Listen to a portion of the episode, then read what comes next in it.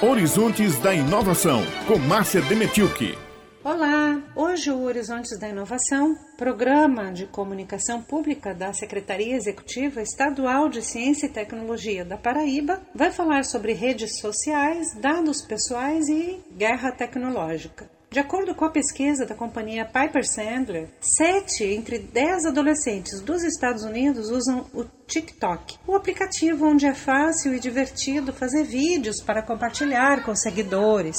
O TikTok é chinês. Metade dos servidores estão nos Estados Unidos e metade na Indonésia. Os dados dos usuários, porém, estão em poder da China. Em setembro deste ano, o TikTok foi alvo do governo Trump, que publicou um decreto dizendo que o aplicativo deveria ser controlado por uma empresa estadunidense para continuar operando nos Estados Unidos. A Microsoft apresentou uma proposta negada pela empresa chinesa, a ByteDance, que é a proprietária do TikTok. A Oracle e o Walmart apresentaram outra proposta que teve aprovação do presidente Donald Trump, mas o governo chinês também tem que dar o aval e não deu. Ocorre que os Estados Unidos querem controlar os dados coletados pelo app, coisa que a China não abre mão. Em outubro de 2020, a China aprovou uma lei que restringe exportações de produtos e serviços de base tecnológica, o que engloba as atividades do TikTok,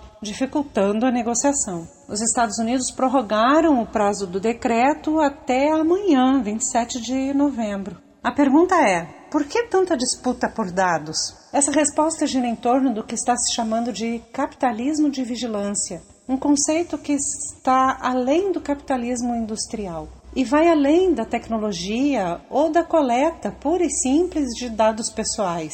É uma atividade complexa que está em curso exercida pelas grandes empresas de tecnologia. Envolve mercado financeiro e envolve todos os terráqueos interligados à internet e que não têm a menor ideia do que se passa. Mas opera financeiramente entre poucas empresas e domina politicamente governos do mundo inteiro, pois financia a manutenção desse poder. Trata-se de moldar os terráqueos, ao bel prazer, manipular, formar brain nets que corroboram e passam a trabalhar para esse sistema, aumentando e alimentando o capitalismo de vigilância. Quem desenvolve esse tema é Shoshana Zuboff, no livro A Era do Capitalismo de Vigilância, numa tradução simples. Por isso, a preocupação de que adolescentes estadunidenses deixem revelações de si mesmo no TikTok.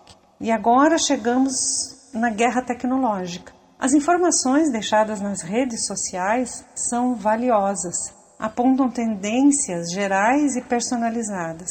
Analisando esses dados, é possível saber se você está inclinado a viajar, se você precisa comprar um eletrodoméstico, trocar de telefone, e começam a aparecer uma série de propagandas direcionadas mas há algo pior. É possível influenciar ideologicamente a pessoa, apresentando conceitos e ideias de forma que a pessoa esteja familiarizada e vá aceitando essas ideias.